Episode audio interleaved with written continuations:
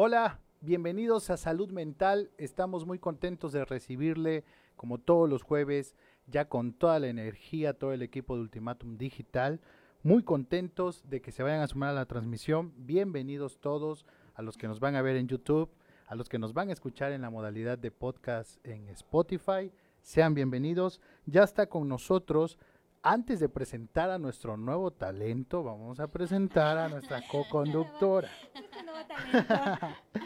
Está con nosotros la psicóloga Andy Coutinho. Buenas tardes. Muy buenas tardes a todos. Saludos a las personitas que nos están, se están conectando por medio de Facebook, las personas que nos van a ver por medio de YouTube y los que nos van a estar escuchando tranquilitos y a gustos por Spotify.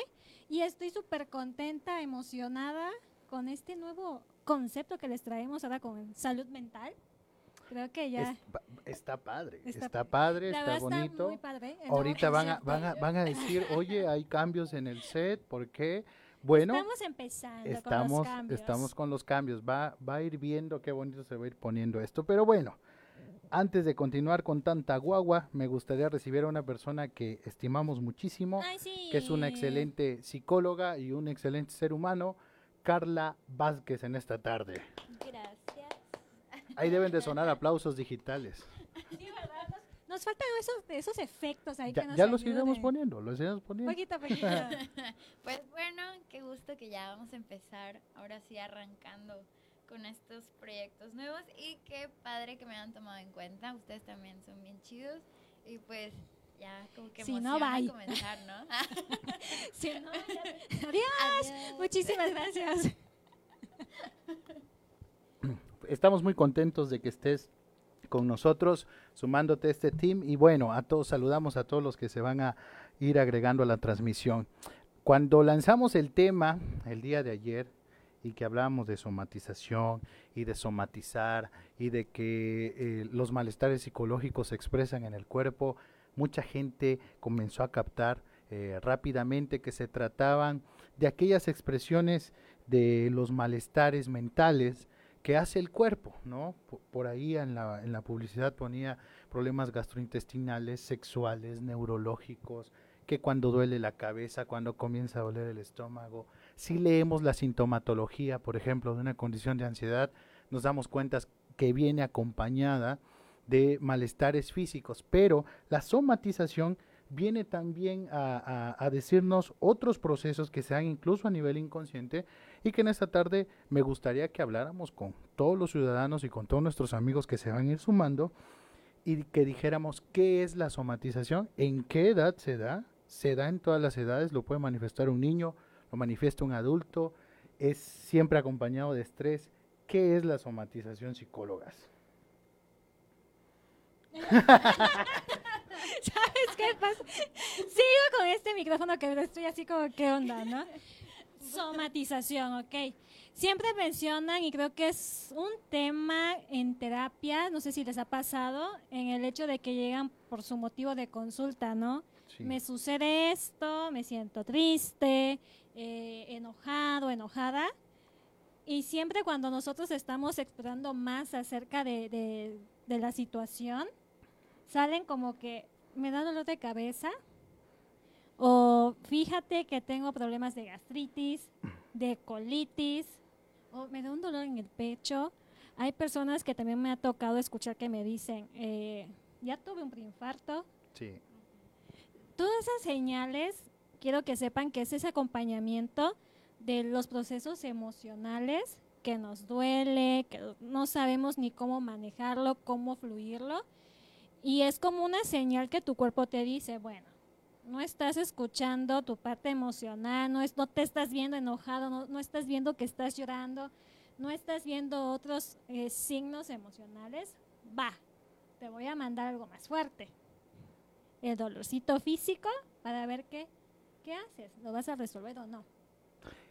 Imagínate cuando estás pasando por una situación de estrés laboral y que llegas a tu casa, insomnio, dolor de cabeza, dolor de estómago, se te cae hormigueo, cabello, se te cae el cabello, alopecia. Estamos hablando también un proceso de colitis por acá, muchas veces úlceras, ¿no? Sí, O sea, fíjate, y, y este es, y este es un dato reciente. Reciente estamos hablando de cuatro o cinco años cuando todavía me tocaba ir a la universidad, ¿no?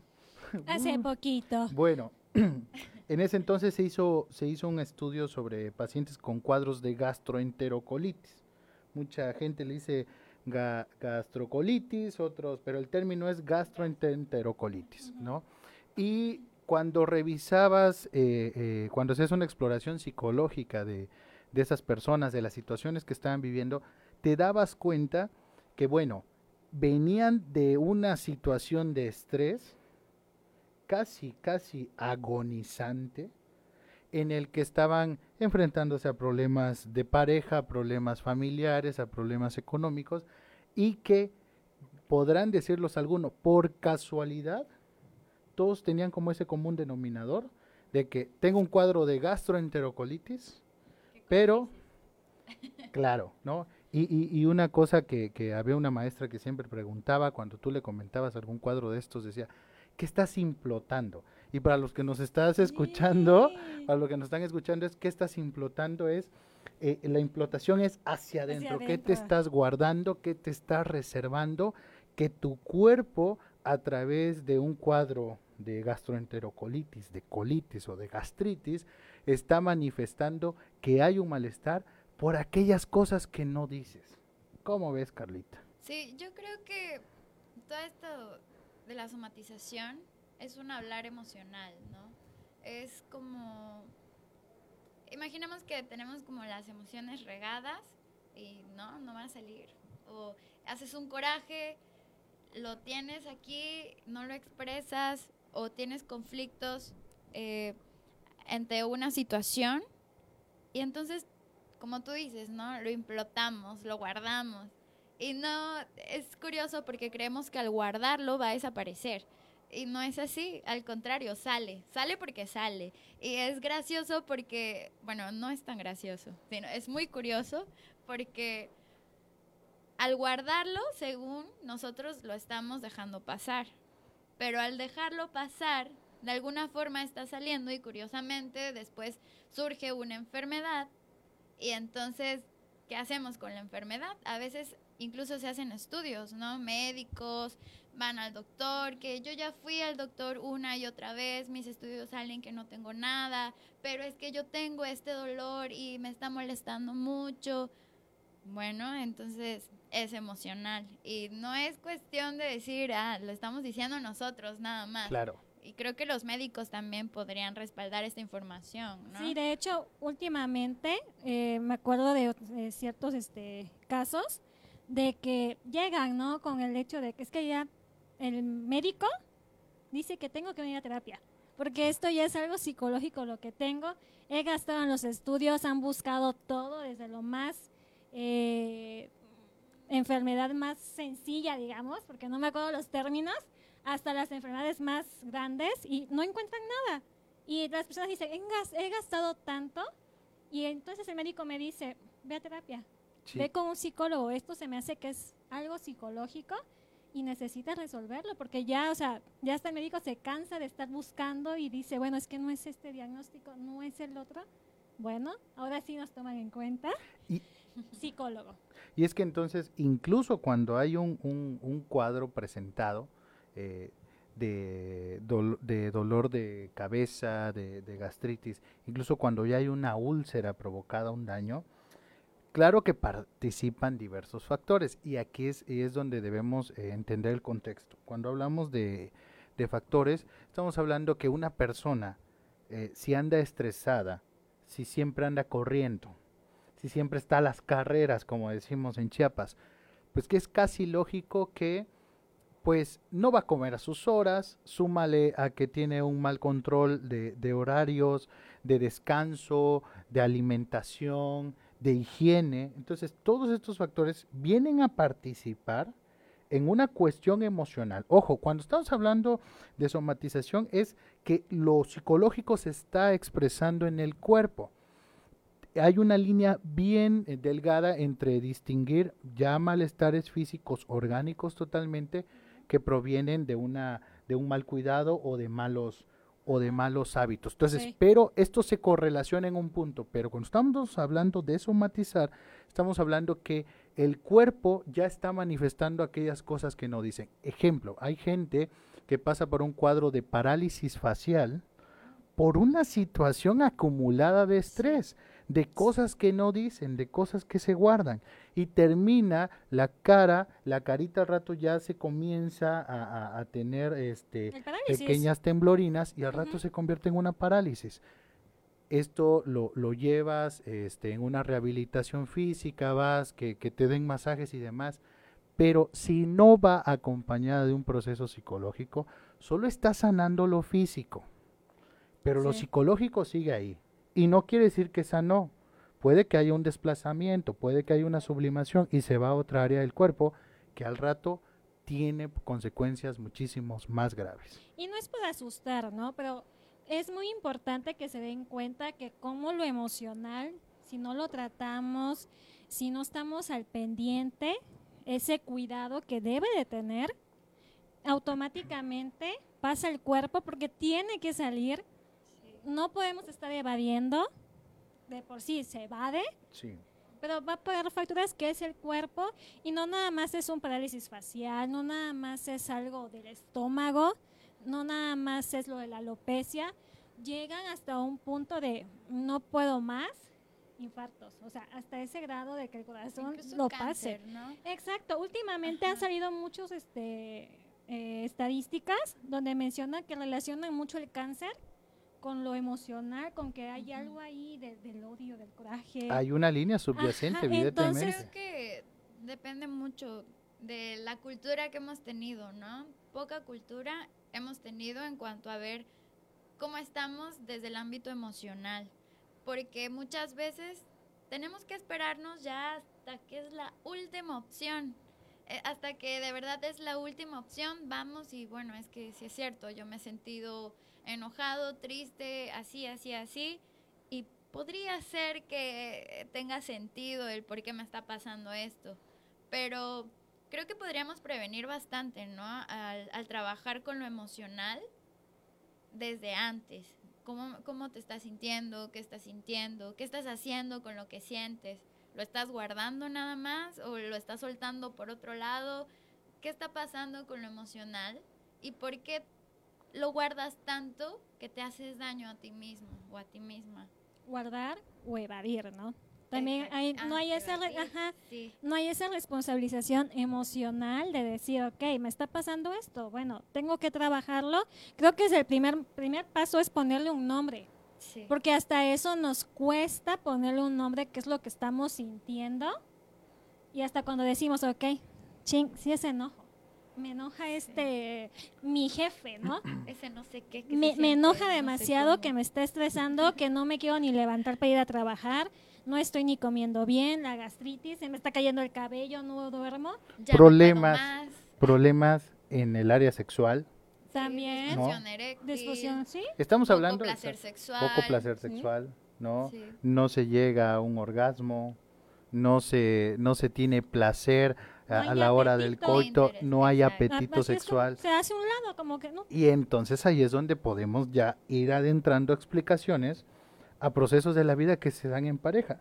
Quizás tu pareja está pasando por un proceso de somatización en el área sexual y tú estás considerando que es un problema contigo, te lo estás tomando sí. personal, estás pensando incluso ya hasta en un tema de infidelidad, cuando quizás tu pareja está pasando un proceso que se está manifestando a nivel sexual. Ahora, Oigan, sí. ah, perdón. Esto es curioso, ¿no? A ver, ¿uno elige a dónde se va a ir la somatización? No. No, no es así. No. Uno no- ¿Qué- Ay, qué- no, estaría no, muy padre, ¿no? Dijera, ¿Te dijera mi, Pero- decían las abuelitas en Chiapa, bueno fuera, ¿no?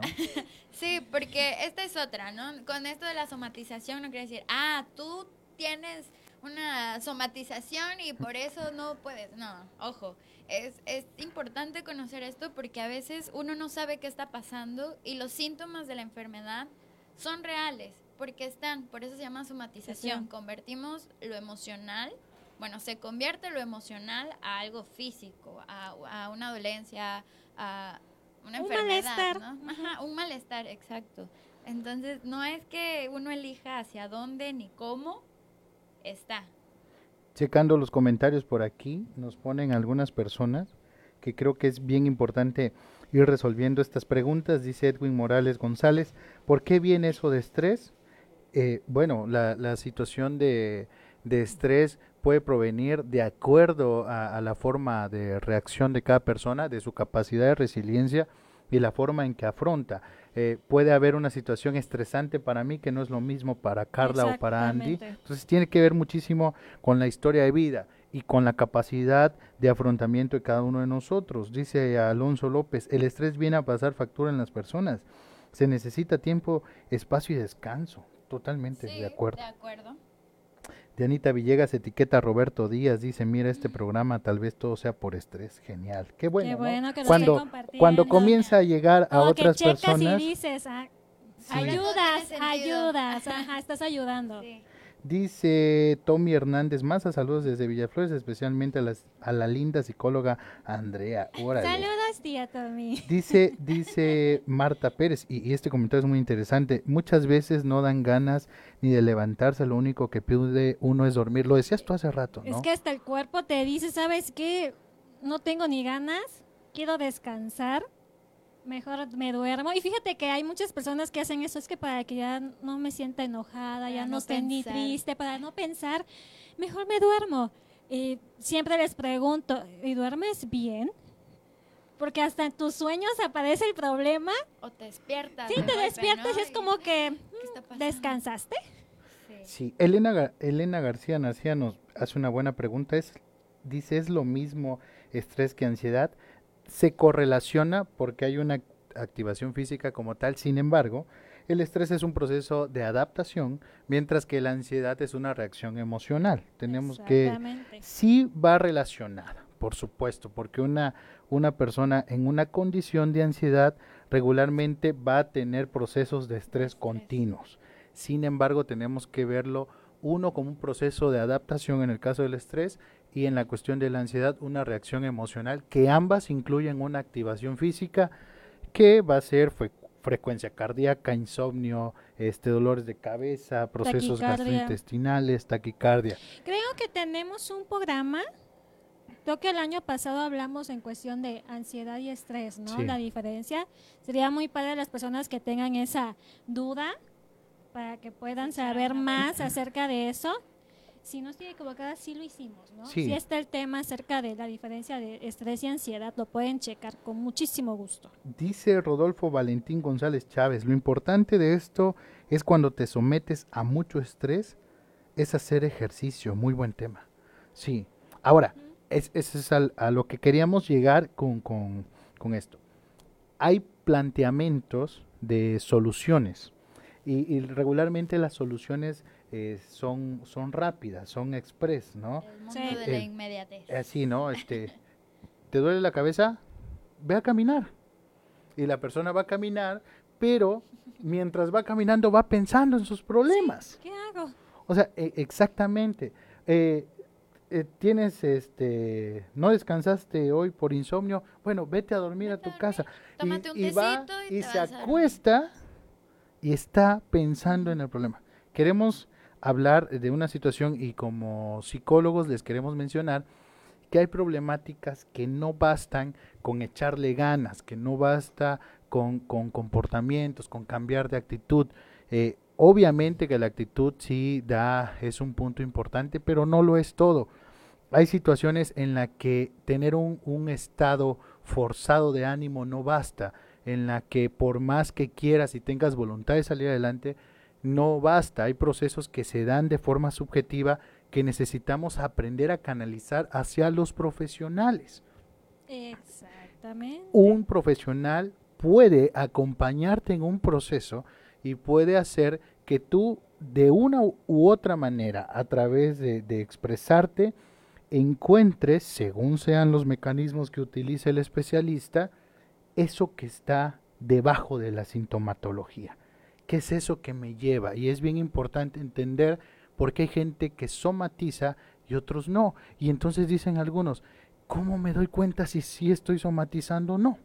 ¿Cómo, ¿Cómo lo noto? ¿Por qué, por qué hay personas que sí hacen esto y hay personas que no. Y es bien importante señalarlo.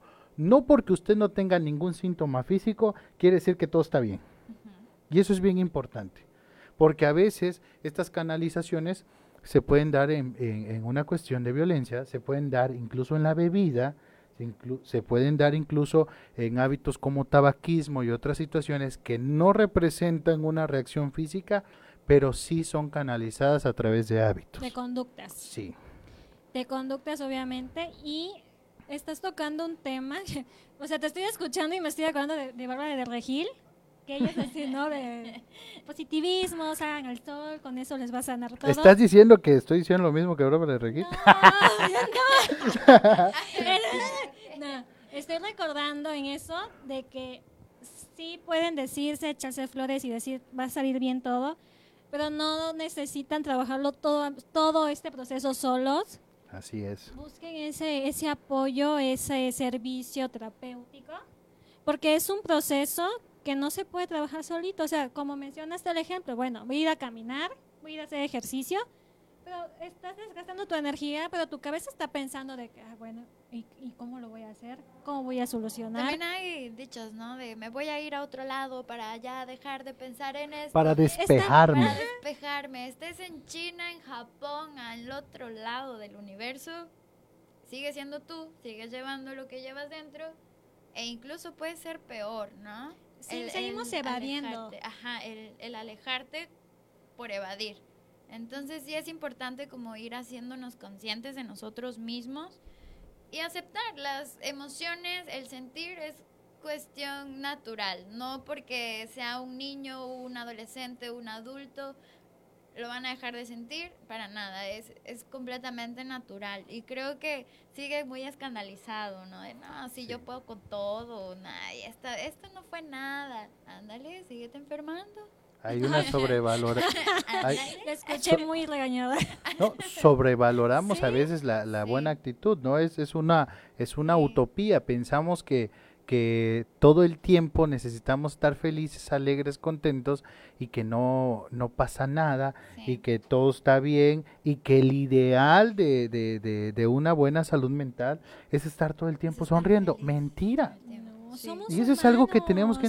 Usted va a pasar por momentos malos en su vida, pero no se trata de cuántos momentos malos pase y usted haga como si nada, porque entonces ya estamos hablando ahí también de un escape de la realidad, ¿no? O sea, bueno, ¿qué le pasa a este ser humano que no reacciona frente a esa realidad?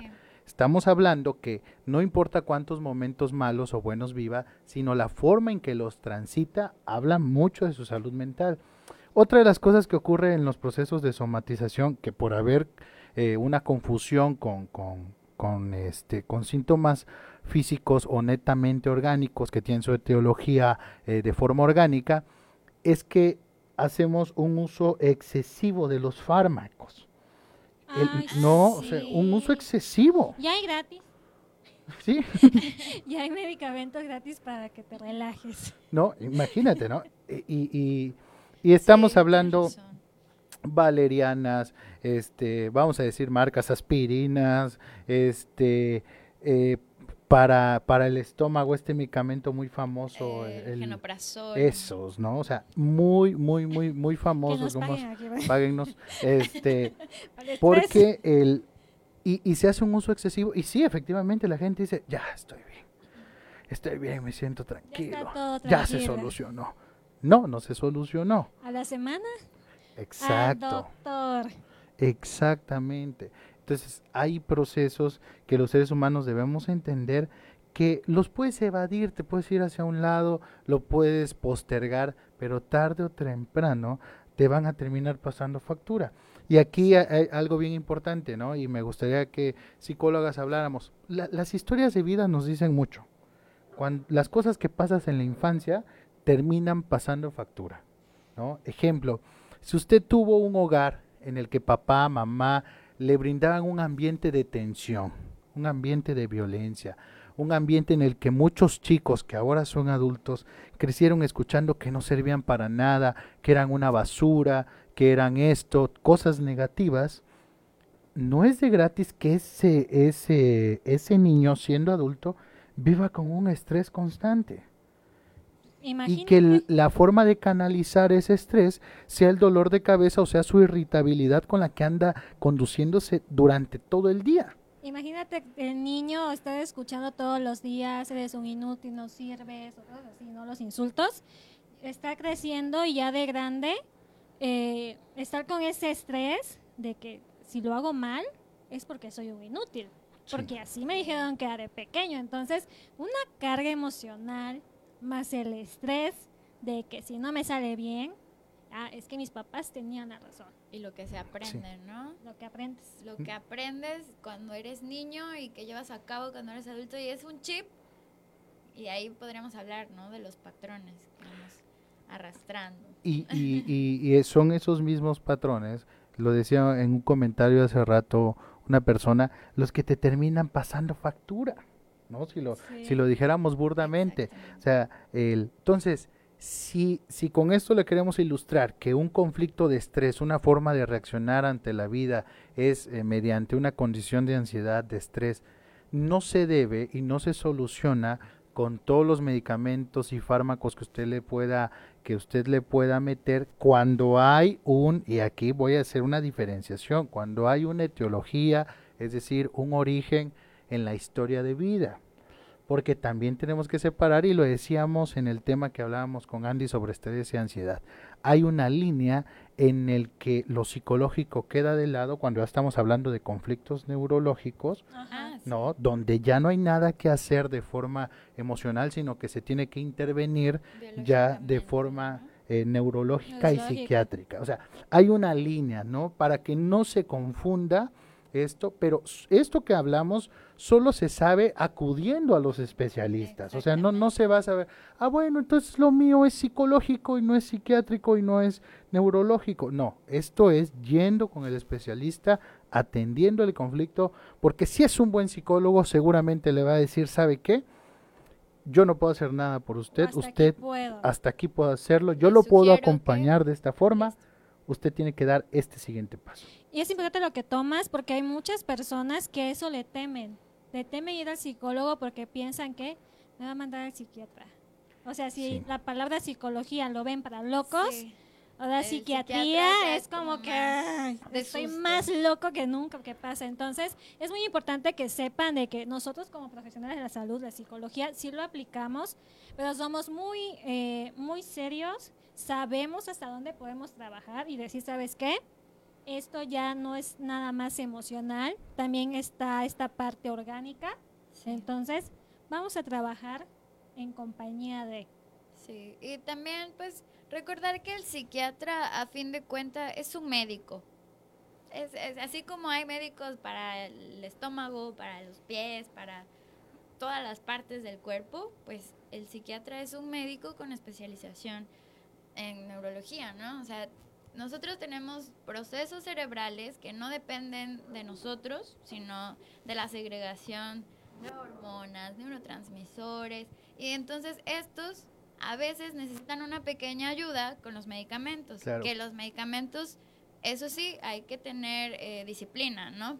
Tomarlos en el horario en que se deben tomar, las dosis que se deben tomar, porque por ser medicamentos neurológicos son especiales y necesitan la atención necesaria. ¿no? Totalmente, y es que para llegar a ese punto es porque ya debimos haber recorrido una serie de estudios en la que se descubrió que hay un área de ese cerebrito que no está produciendo la, la sustancia correspondiente y que entonces necesitamos el medicamento para estimular esa, eh, eh, esos procesos, ¿no? Entonces, bien, bien importante a todos los que nos están escuchando, eh, para ir concluyendo, la, eh, la somatización es la expresión eh, psicológica en el cuerpo, los malestares. Hoy, hoy les narramos sobre malestares neurológicos, sexuales, gastrointestinales, y a todos los que tengan dudas nos pueden escribir.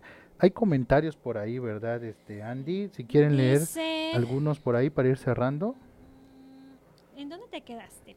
¿Con qué comentario Carlos? Lara, Carlos Lara dice saludos desde San Cristóbal, Sí. Toledo Alonso también. Desde- Cintalapa, el estrés Cintalapa. es la causa de muchos problemas. Hay que darse su tiempo y luego continuar con los problemas. Excelente.